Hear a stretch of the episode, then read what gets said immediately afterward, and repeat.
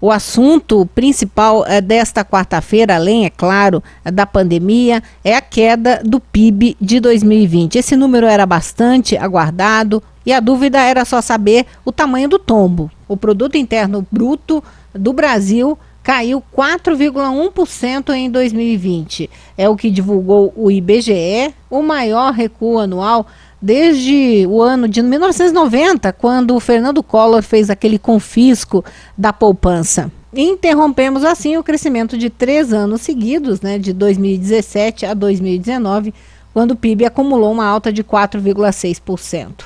Claro que essa queda era esperada, não só no Brasil, mas como no mundo todo.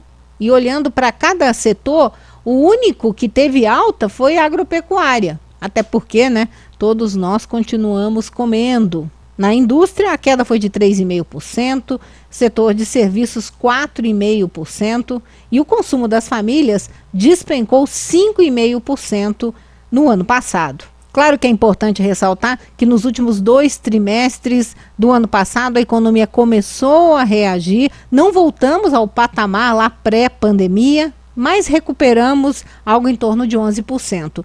De qualquer forma, o prejuízo é grande e com esse dado divulgado hoje, o Brasil sai da lista das 10 maiores economias do mundo e cai para a 12 posição.